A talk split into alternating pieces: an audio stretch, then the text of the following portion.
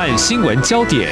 焦点时事探索、两岸互动交流，请听中央广播电台新闻部制作的《两岸 ING》。这里是中央广播电台台湾之音，我是黄丽杰，欢迎听众朋友收听《两岸 ING》节目，三十分钟一起掌握两岸新闻实时焦点。今年以来，台海局势备受国际间的高度关注。中国大陆是否在轻启军事行动？我们看到蔡英文总统和中国大陆领导人习近平近来分别再度针对一个中国重申既定立场。蔡总统表示会坚持中华民国与中华人民共和国互不隶属，不过却遭到中国官方指这是赤裸裸的两国论。如何解读中国大陆的定调做法？至于谈到台海局势可能会更紧张吗？而影响美中台关系的美国和中国大陆的互动，在美国总统拜登找盟友围堵中国的情况之下，对中国不对抗又竞争的格局近期有哪些变化？我们在今天邀请台湾大学政治学系副教授陈世民观察探讨，非常欢迎陈副教授，你好。呃，主持人好，各位听众好。好，我们先从蔡总统在国庆演说当中的一些说法看起哦。那么，总统是说啊，从一九四九年中华民国立足台湾以来，已经经历了七十二年。那么，过去这七十二年，我们的经济从贫穷到富裕，政治从威权到民主，社会从一元到多元，一步一脚印，成就了今天中华民国台湾的。崭新样貌，而这中华民国台湾这样的提法呢，应该是一个政治现实，在主权的彰显，应该是务实的说法。但是中国大陆的国台办说这是所谓的台独哦，不晓得傅教授您怎么样来看中国大陆为什么会这么的解读，而有这样子的一个回应呢？我想哈，大陆它的一个解释，与其要说是台独，倒不如要说是哈，大陆有个概念叫所谓华独，嗯，就是主张中华民国的一个独立的这样的概念。好，那这个其实这是过去哈，在蒋经国时代，他们批评蒋经国本身所推动的一个做法。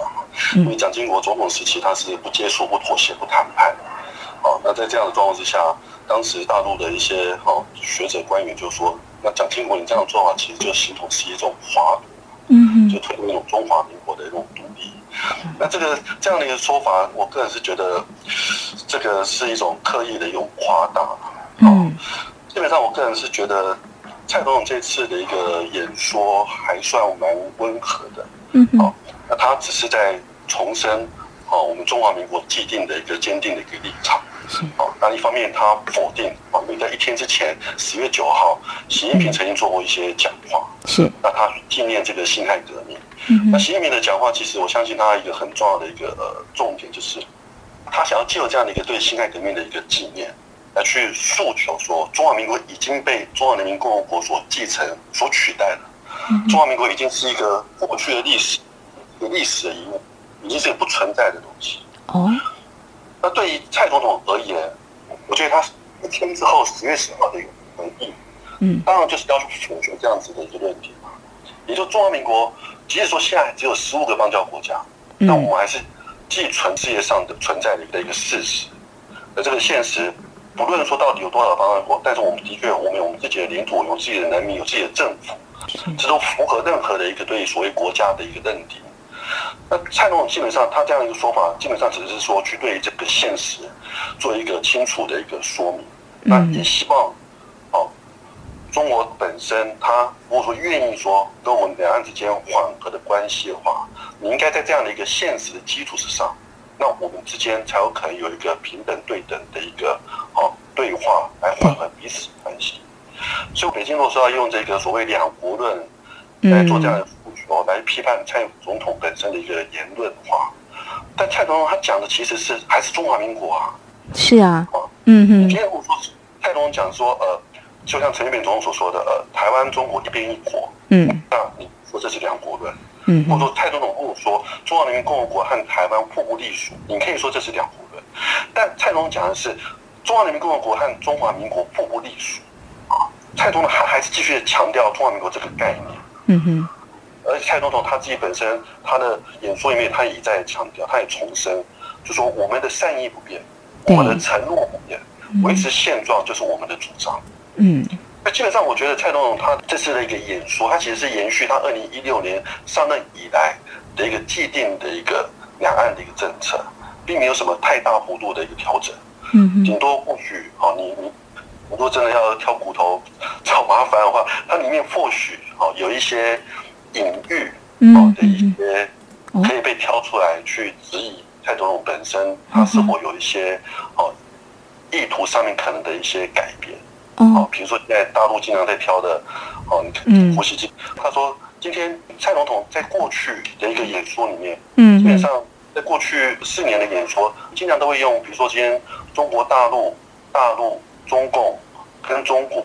这几个名词交替的使用，这一次的一个呃蔡总统演说，的确不可否认，他直接就用中国了，他就不用什么大陆，不用什么中国大陆。那胡锡进就说：“啊，你这个就根本很明显的就是要把台湾跟中国大陆当成是两个国家去对待，然后就说这个就是一个赤裸裸的一个两国论，赤裸裸的想要追求台独。那我个人是觉得这是一种刻意的一种夸大，就是说好。”是，所以鸡蛋里挑骨头嘛。是非常谢谢副教授谈您个人的解读跟观察哦。刚刚您所提到的，习近平在这个呃辛亥革命一百一十周年发表的谈话，他是说北京将坚持和平统一、一国两制基本方针以及一个中国原则跟九二共识，来推动两岸关系和平发展。而刚刚提到的就是。蔡总统在国庆演说当中是提到，我们七十二年来不变的坚持，就是要确保主权嘛，捍卫国土嘛。就进一步提到，坚持自由民主的宪政体制，坚持中华民国与中华人民共和国互不隶属。坚持主权不容侵犯并吞，坚持中华民国台湾的前途必须遵循全台湾人民的意志，也说这是台湾人民给我们的底线哦。那么是某种程度回应了习近平的谈话，就陈主副教授您所提到的哦。但是中国大陆却批判说这是赤裸裸的两国论，所以这样看来就是啊，这个官方对话当然。可想而知，应该是更困难哦，因为中国大陆坚持一个中国原则跟九二共识的政治基础，这立场不可能会退让，也等于是升高了两岸对立。刚副教授说，中国大陆要刻意鸡蛋里挑骨头，为什么呢？他们会有什么样的考量或目的吗？当然，对于呃北京来讲，他现在的一个目的就是要逼迫哦，民进党政府必须要接受所谓。哦，台湾是中国一部分这个问题，嗯，哦，不管说是九二共识，或习近平所现在所讲的一个中国原则，其实关键的地方都还是在于说，你民进党政府愿不愿意接受台湾是中国一部分这个问题，嗯，那民进党基本上他当然不可能接受这个问题，哦，因为接受这个问题基本上代表就是台湾就是中国的内政问题。那台湾变成中国是内政问题的话，就变成世界其他国家就不能够去帮忙我们台湾了嘛？因为这样帮我们台湾就等于说是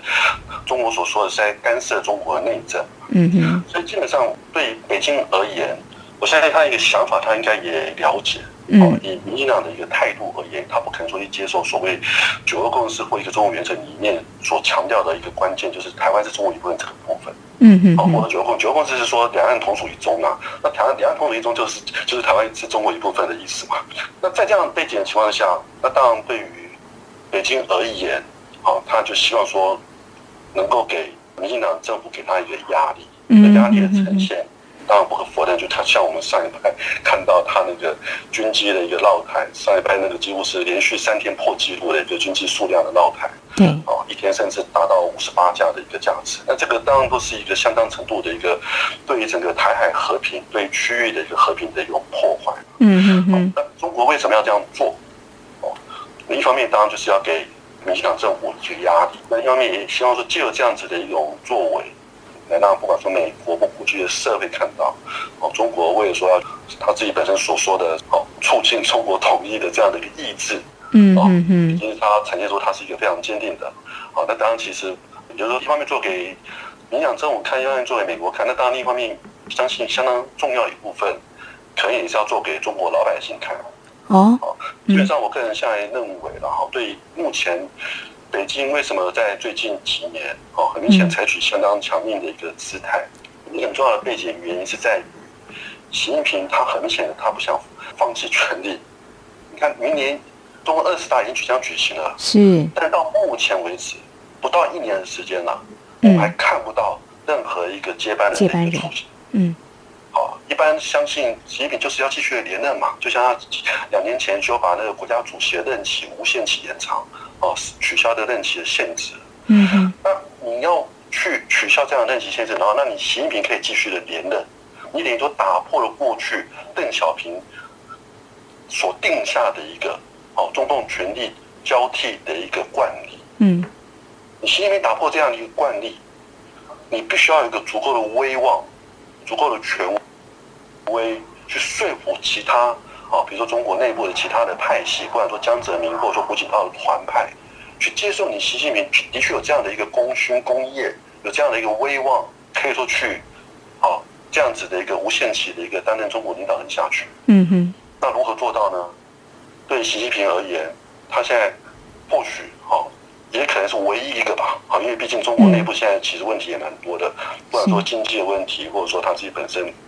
一个社会的问题，哦，那唯一一个或许可以让习近平建构起他足够的威望的，可能就是实现所谓的一个哦中国的一个祖国统一，哦，就是比较简单的就是统一台湾嘛，嗯哦，那这或许也是为什么说在在越接近哦明年的二十大的时时期，大家越在思考到底习近平是否要继续连任的一个问题的时候，嗯哼，就可以看到。中国本身，它反而给予台湾是以更大的压力，然后这样的一个压力，其实也引起国际相当多的一个担忧。嗯嗯。哦，国际的担忧基本上就是担心习近平是否真的有可能说，趁现在的一个呃目前的一个状况来来去使真正对台湾使用这样的武力。哦，也就是基本上到底对习近平而言，对于中共的一个当中共领导人而言，他是是否觉得在目前民进党执政的状况之下，和平统一是否已经？不可能的。嗯嗯嗯。那如果和平统一是不可能的话，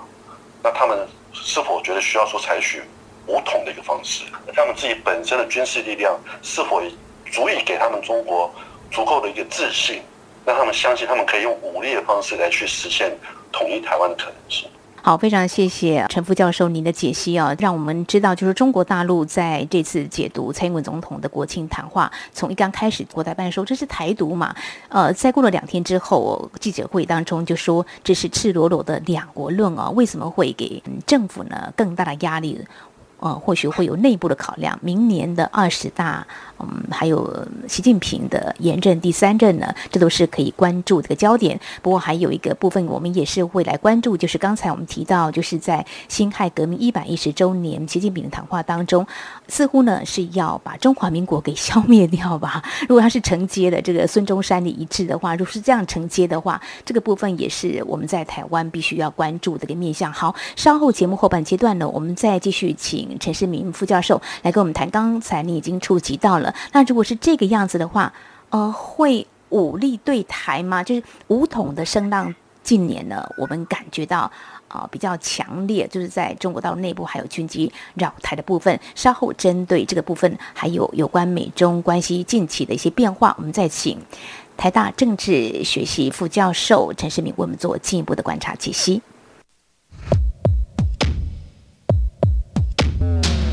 今天的新闻就是明天的历史，探索两岸间的焦点时事，尽在《两岸 ING》节目。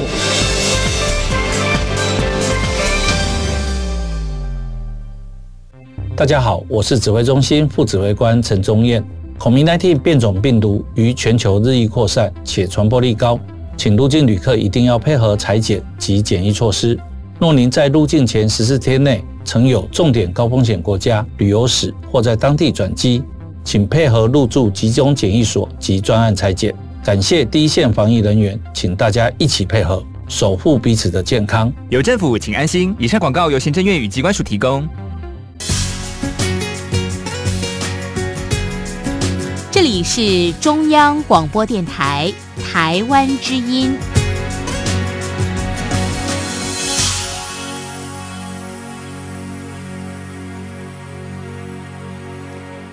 这里是中央广播电台，听众朋友继续收听的节目是两岸安居。我们在今天节目访问的是台湾大学政治学系副教授陈世明，谈的是两岸关系还有美中关系的一些变化。好，我们刚刚提到了，嗯，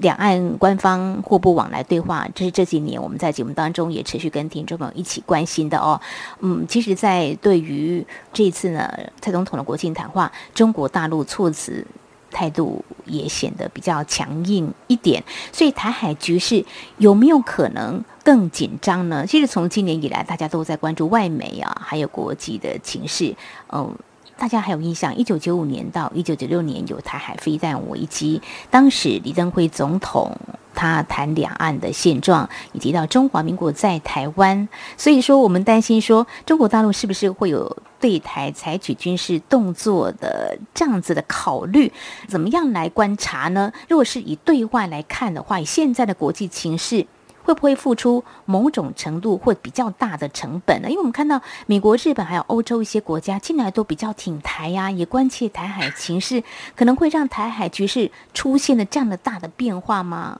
可能会有一些牵动影响。哎，不晓得副教授您怎么样来观察呢？现在的一个呃，就是北京的一个动作哈，我想它对台的一个军事的压力，大概几个重要因素的一个影响。第一个当然就像我们刚刚所提到的，到底北京他对于他自己用武力来统一台湾的这样的一个信心，嗯，是否足够？好，那另一方面当然就是国际的一个声援的一个力量，嗯，哦，尤其是美国，因为毕竟目前可能最主要就是美国才有可能说有这样的一个可能的一个军事安全上面的一个对台湾的一个援助，嗯，那到底怎么样看待美国？是否有可能会在武统台湾过程中去帮忙台湾？嗯哼，那这个本身也是另外一个他必要去观察的地方。嗯哼，哦，那个地方当或许也某种程度上，然后去受到这个，就两个月前八月的时候，美国撤军阿富汗的一个影响。是这个撤军阿富汗的过程，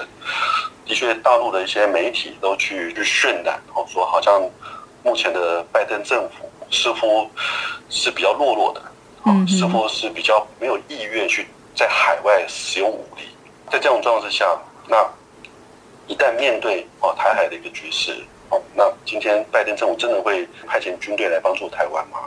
哦，尤其是在拜登上任以来，的确不可否认，呃，拜登的官员不管说是呃所谓亚洲沙皇坎贝尔都曾经说过嘛，嗯，就是说他还是坚持要采取所谓战略模糊的一个政策，嗯，哦，就不愿意说很清晰的讲到底美国会不会来帮助台湾来进行一个防卫的这样战略模糊的态度。那这样的一个态度的一个取向，或许也会让北京去错误的一个判断，嗯，好，或者错误的认知，美国可能缺乏他的意志，来去为了台湾跟中国打一场战争，嗯嗯，好，那第三个重要的一个背景，当然就是呃，我们刚刚所提到，就是不管说中国内部或者我们台湾内部的一个政治的一个状况，好，中国内部政治状况，就像我们刚刚所提到，基本上当然主要就是还是在于习近平他要连任嘛。他要连任他想要去建立起他自己的一个威望，建立起他所谓的历史地位。嗯，而统一台湾可能是他可以去唯一做到建立他历史地位的一个唯一的一个可能性。另外一个也是值得注意的一个短期的变相。嗯，好，当然就是明年二月，哦，中国要举行所谓呃北京冬季奥运。那我会觉得啦，明年二月北京冬奥之前，嗯我我想中国应该还不至于说会去呃采取。采取太激烈的一个动作啊，因为这样其实对于他的北京冬奥的举行可能会造成很大的伤害，可能很多国家可能会因此就拒绝去参与这个北京冬奥。那对于北京而言，我相信，尤其对习近平来讲，哦，等于说北京冬奥二月举行，十月、十一月他就要举行中二十大的。那我相信，对于习近平而言，他是想要借由这样一个北京冬奥。的一个举办，嗯，来去显示说中国它本身已经已经富强起来这样的一个国际的形象，然后就有这样的形象来说服他国内的老百姓去接受习近平继续连任的一个关键。好，那另一方面当然也是在于说，我们台湾自己本身内部的政治局势的演变啊，嗯，就像我们刚刚提到，北京为什么说最近它会有对台湾的一个很大的一个军事的压力？当然，主要一个可能性也是在于。他或许看到我们台湾内部的一个呃民意哦，嗯，民意的一个变化哦，国家认同本身的一个民意调查的一个民意变化，他可能逐渐觉得，哦，台湾的民意的一个变化，可能已经使得这样的一个和平统一的可能性希望越来越小。嗯，哦，嗯，那当然重点还是在于说，那到底，比如说，因为接受所谓两岸同属一中或台湾是中国一部分的所谓一个中国原则的的政治势力，嗯哼，在台湾内部有没有可能重新执政？那当然最最重要的当然就寄希望于，不管说是呃国民党。啊，或者说寄希望于这个或许主张两岸一家亲的这个柯文哲台北市长。嗯。啊，那现在的一个局势当然还有待观察，因为毕竟我们台湾应该是十二月吧，啊，十二月要举行一个公民投票。没错。哦，那这公民投票的结果会不会对于这个呃目前民进党政府造成一个很大的一个伤害，而使得之后比如说明年的一个地方选举，嗯哦，有可能就像四年前、三年前，哦，民进党也曾经在地方选举大败过。哦那这个这样的一个局势演变，我相信也是会对于北京在思考这个武统问题一个关键的哈。要不然，其实你看，你看，二零零七年，二零零七年当时陈水扁总统他甚至主张说，台湾要用台湾的名义申请加入联合国。这对于北京而言，这是很明显就是一个台独主张。对。问题是你看，二零零七年当时北京没有任何动作。嗯嗯为什么没有任何动作？因为他知道二零零八年马英九总统一定当选总统。哦。所以他会缓和。不要去破坏哦，国民党有可能会重新上台的这样的一个政治局势，嗯嗯或者像柯文哲身上上台的政治局势，哦，那这个当然我相信也也会是哦，北京在思考是否要去采取武统的一个方式的一个考量的一个重点。嗯嗯嗯，是哦，我想中国大陆会有它内部的考量，包括就是明年北京冬奥，还有明年二十大啊，这个中国大陆的政。是方面呢，也要稳定；国际视听它也要兼顾到。至于在台湾内部，我们的民意呢，对于这个统一，呃，这样的民意是不是呃，也让他感到忧心？所以应该不至于会有这个轻率的举动哦。呃，其实我看到一个非常有意思的。普廷就是俄罗斯总统，他十三号在莫斯科俄罗斯能源周会议当中告诉美国媒体 CNBC，就说，呃，习近平在辛亥革命一百一十周年谈话提到了可能的和平统一以及中国的国家哲学，好像暗示着没有军事冲突的威胁。他是说，呃。他认为中国是不需要动用武力，中国是庞大经济圈。就购买力评价方面来说，中国经济目前已经超越美国，位居世界第一。透过增强经济潜力，中国是有能力达成国家目标的哦。这是呃，俄罗斯的总统普京他对于习近平在辛亥革命一百一十周年谈话他的解读哦。但是呢，是不是武统呢？我想，也许呢，我们就持续来做关注。当然，我们也是要。要备战的心态了哈，好，这是台海局势的部分。接下来。最后，我们要来谈美中关系的变化。其实，双方领导人已经有两次通话了。那最近，美国白宫顾问苏利文在瑞士跟中共中央外事工作委员会办公室主任杨洁篪会晤了。那么，苏利文当然也触及到中国人权、新疆、香港、南海，还有我们台湾行动的关切。看到中国官媒也有相关的报道，应该是美国总统拜登跟习近平。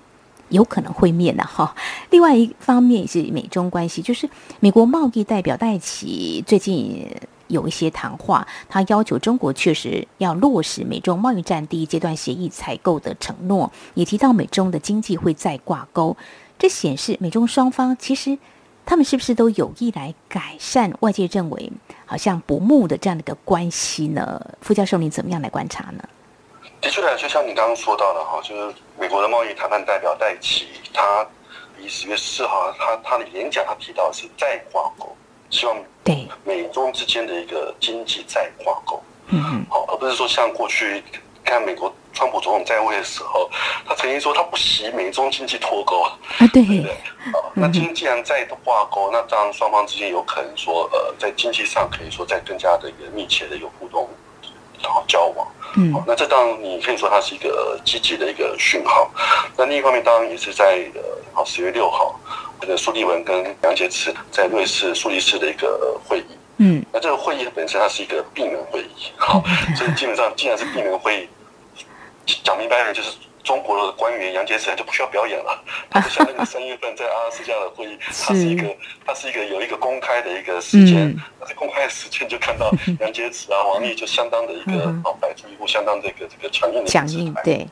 对。那这次的闭门会议啊，我想不管说是美国或中国双方事后的一些呃相关的说明，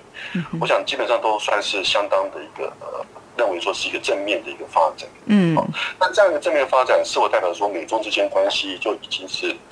和缓或者说解冻的？啊，我我想我想我我们就用这个美国官员自己本身的话来说好了。然后美国官员后来，呃，当然这个是一个匿名官员啊，他来接受美国媒体访问，时已经说到，他说这次的一个哈杨洁篪跟苏利文的一个会晤，不应该把它看成是两国关系的解冻。你可以把它看成是一个双方美中双方试图让彼此达成一种稳定的状态啊，稳定。我说今天毕竟在十月六号前一天两天，北京才在我们台湾的周边一天五十六架次这样子的一个军机绕台，嗯，那这其实都显示着一个呃。可能在整个台海局势相当程度的一个动荡不稳定的一个状态，嗯，那这种不稳定状态当然是有可能会导致整个美中之间冲突的可能性啊。好，那这个本身我我相信，呃，至少对于美国而言，好，美国他自己也一再多次的强调，他愿意跟中国进行一个高强度的竞争、激烈的竞争，嗯嗯，但他还是希望说双方之间的竞争能够得到一个管控，不要让竞争失控变成是一个战争，哦，或者说冲突的一个爆发。所以苏利文他在这次的一个呃会面里面，他事后记得招待会，他也讲到的啊，他希望说双方美中双方能够负责任的去管理这种竞争，然后大家彼此让这样的竞争在一个可以管控的一个状态之下进展，不要让它去演变成是一个战争或冲突的层面。那要如何让它这样的一个竞争不会演变成冲突呢？那或许哦，这一次上礼拜三双方的这一次苏黎世的一个会谈。嗯嗯我相信彼此应该有把彼此的一些基本的一个立场或者基本的底线告诉彼此，嗯嗯嗯，然后让彼此有一个态度的了解，那也是在这样的一个某种程度的一个对彼此底线相互的一个了解的一个基础之上，然后来去希望双方哦去让整个局势能够稳定下来，但这只是一个局势的稳定。嗯，哦，倒不是说是已经是一种双方关系就已经要开始好转，或者说哦开始解冻，哦，因为毕竟双方之间的一个矛盾，哦，还是相当的多，嗯嗯，那这样的一个界限，双方彼此彼此之间把它给哦说明清楚，嗯，哦，那主要的目的是要避免冲突。是，所以他们今天也说到，今天他们也也期盼，哦，拜登跟这个呃习近平可以在年底之前举行一个视讯视讯上面的一个会谈，嗯，哦，那希望说借有这样的一个高层的一个会谈，来去让彼此不要有一个误解，哦，对彼此意图或底线的一个误解，而导致冲突的一个爆发。是。的，嗯哼，好，就陈主副教授所观察，三月份呃，中美的外交官员在阿拉斯加的会面，外界呢是这样报道，真的是不欢而散哦。但是杨苏会是一个闭门的会议，双方可以很务实的来恳谈。如果呢，他们各还有一些底线的话，只要不碰触他们双方底线有一些考量的话，他们是希望把这样的关系可以慢慢走向一个稳定。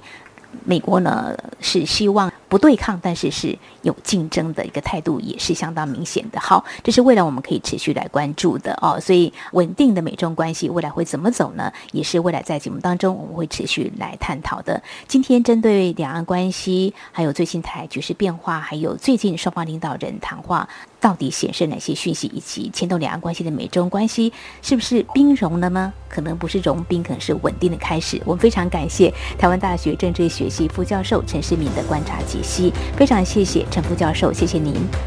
谢谢。